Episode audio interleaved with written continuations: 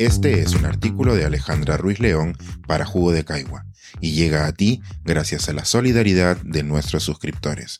Si aún no estás suscrito, puedes hacerlo en www.jugodecaigua.pe. Los secretos del número de fallecidos. La data se ha abierto y no debe cerrarse más. Ayer, 180.764 peruanos y peruanas no fueron a votar. Son el total de compatriotas fallecidos durante la pandemia. El padrón electoral para estas elecciones se cerró el 11 de abril del 2020, cuando aún teníamos la esperanza de sobrellevar la pandemia de una mejor manera. Pero un año después nos encontramos con esta realidad terrible que duplica las cifras que teníamos por oficiales. Esta es la primera gran verdad que deberá afrontar nuestro futuro presidente. Con este sinceramiento, el Perú se convirtió en el país con más número de muertes per cápita por COVID-19. Para algunos, este proceso era innecesario, pues las muertes ya ocurrieron y no deberíamos airear nuestros problemas con el mundo entero, en especial con otros países que no tienen ningún interés en sincerar sus cifras ni su manejo de la pandemia. Pero de una pandemia no se sale por la reputación de una marca país, se sale por una serie de soluciones que empiezan con el conocimiento detallado de la situación. Ya en los primeros meses de la pandemia, diversos científicos en redes sociales notaron que nuestra data oficial de muertes no mostraba toda la realidad. Por iniciativa propia, empezaron a analizar la información del gobierno y a publicar reportes independientes, especialmente a través de Twitter. Con cada reporte, la presión crecía, puesto que los desfases entre la data publicada diariamente por el MINSA aumentaban con respecto a la data publicada por el SINADEF, que recoge los certificados de defunción de todo el país. Así nacieron iniciativas como Open COVID Perú, conformada por científicos e investigadores voluntarios.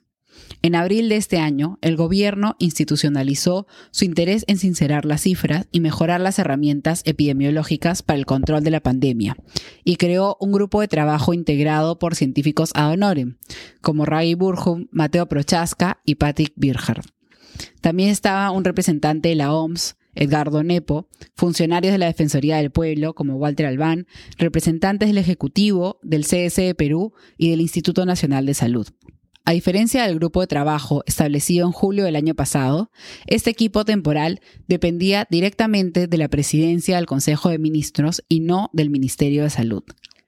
Este trabajo se basó en la apertura y transparencia de la información epidemiológica, pero no se trató solo de un tipo de metodología. Es un esfuerzo que requirió apoyo institucional, disponibilidad y conocimiento de los voluntarios que trabajan a Honoren y sobre todo requiere transparencia para no limitar la labor de los científicos con información que podría ser incómoda para el gobierno. En una entrevista que me fue concedida, el biólogo Patrick Bichard reveló que la primera pregunta que realizó antes de unirse al equipo fue, ¿cómo podemos asegurarnos que se nos daría la data necesaria para realizar nuestra labor? Esta suspicacia fue resuelta desde un primer momento por la presidencia del Consejo de Ministros. Según Bihart, que el grupo fuera instalado desde la PCM ayudó a la institucionalización del proyecto. Junto con los otros científicos, fueron muy independientes en sus labores. El reporte indica que el desfase entre las cifras oficiales fue por errores en los reportes, más no en los registros. Es decir, 280.000 peruanos fallecidos sí se encontraban registrados en diversas bases de datos, pero no se encontraban reflejados en los reportes del Ministerio de Salud, que al 22 de mayo pasado solo consideraba 68.000 fallecidos. El grupo de trabajo no ha encontrado nuevos casos, solo ha usado una metodología existente a la que incorporaron nuevos criterios para cortar el desfase de muertes. El primer error que causó este desfase fue haber incluido en el reporte diario solamente las defunciones que ocurrían con los casos confirmados de COVID-19. Según el biólogo, este error causó principalmente el desfase de la primera ola, cuando las pruebas eran limitadas y muchas muertes no fueron confirmadas como coronavirus. El segundo gran error se conocía desde marzo del año pasado y fue incluir solamente casos identificados el día previo a la publicación de la sala situacional. Por ejemplo, si un paciente con prueba positiva fallecía, pero los papeles del certificado de defunción no eran ingresados el mismo día, por falta de tiempo, colapso del sistema de salud, falta de personal, entre otras fallas de nuestro sistema, no se incluía en la cifra oficial del MINSA, pero sí quedaba registrado en las otras bases de datos como el SINADEF, el Sistema Nacional de Vigilancia Epidemiológica NOTI y los sistemas de información de los laboratorios que registran las pruebas moleculares, serológicas, y de antígenos. Una posible crítica al nuevo reporte es que podría estar incluyendo más casos de los reales, puesto que en una pandemia no todas las personas mueren de COVID-19. Sin embargo, para resolver estas dudas, el equipo especificó criterios para considerar las muertes producidas por COVID-19.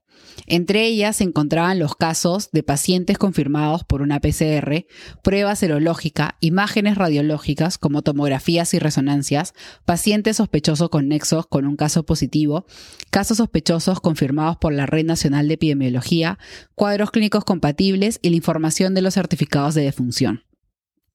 Para aclarar totalmente este interrogante, le pregunté a Bihart si un paciente positivo para COVID-19 que hubiera muerto atropellado habría terminado registrado. Me confirmó que no, puesto que las causas de fallecimiento detalladas en los certificados de defunción permiten excluir ese tipo de casos. Al ser el Perú uno de los primeros países en sincerar sus cifras, la publicación de este reportaje fue recogido por diversos medios internacionales y científicos especializados en el seguimiento de la pandemia. Por una parte, muchos investigadores aplaudieron el hecho y exigieron que más países se sumaran a actualizar sus cifras. La noticia también fue replicada en grupos que cuestionan el uso de las mascarillas y las cuarentenas como medidas eficaces para controlar la pandemia. El argumento era el siguiente. Perú ha sido uno de los países con las cuarentenas más estrictas y el uso de las mascarillas más extendidos, y ahora es el país con más muertes per cápita. Conociendo la realidad de nuestro país, más allá de las pantallas, sabemos que la cuarentena estricta estuvo siempre lejos de nuestra realidad. Respecto a esto, un dato que precisa Birhart es que los contagios también se dieron dentro de los hogares. La cuarentena protege del virus, pero no si el virus está dentro de tu casa, algo que sucedió en nuestro país. Del reporte y del trabajo del equipo se recogen muchos aprendizajes, tanto positivos como los que no debemos repetir en esta y en futuras pandemias. Bihar destaca el rol de la ciudadanía, que demanda transparencia mediante las redes sociales, la posibilidad de comunicar los resultados de forma sencilla para que la población también los pueda entender. Recomiendo revisar la sección de preguntas frecuentes del informe. La necesidad de virar a un gobierno digital y la de compartir la información para que pueda ser fiscalizada por la propia sociedad. Una frase del biólogo es ideal para cerrar este artículo. La puerta del Open Data ya se ha abierto y no debe cerrarse. Este es un artículo de Alejandra Ruiz León para Jugo de Caigua y llega a ti gracias a la solidaridad de nuestros suscriptores. Si aún no estás suscrito, puedes hacerlo en www.jugodecaigua.pe.